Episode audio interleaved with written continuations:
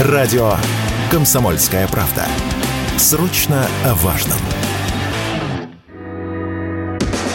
Россияне потратили на онлайн-курсы по эзотерике рекордные суммы.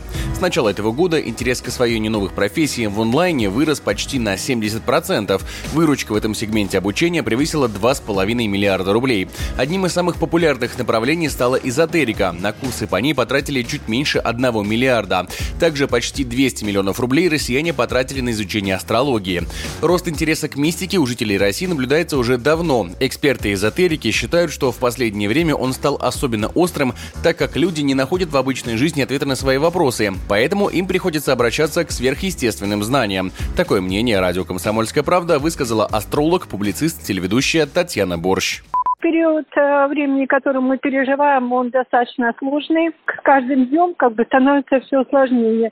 Люди хотят понять, что происходит. Люди хотят знать, с чем это связано. А поскольку обычная жизнь, часто вот э, суетливая жизнь, в которой мы живем, таких ответов не дает, то люди обращаются к некоторым знаниям, которые могут открыть им истину.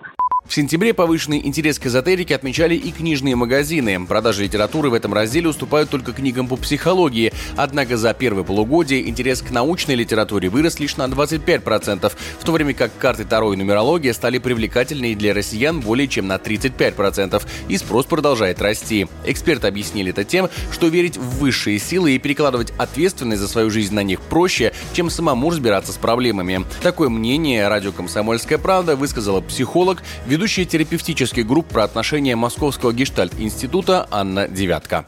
Когда люди обращаются за помощью к психологам, эта помощь включает в себя несколько этапов. Первый этап – это помочь человеку поверить в себя. А второй этап – это направить усилия на изменение ситуации вокруг человека. И это требует определенных усилий, это требует взятия ответственности на себя. Многим людям это не нравится, потому что гораздо проще говорить, что кто-то виноват, и люди попали в ситуацию жертвы, и, к сожалению, не могут ничего исправить. Когда мы говорим про литературу, литературу, связанную с эзотерикой, связанную с религией. Там всегда есть какая-то высшая сила, которая может решить проблемы человека за него. И именно поэтому эта литература пользуется популярностью.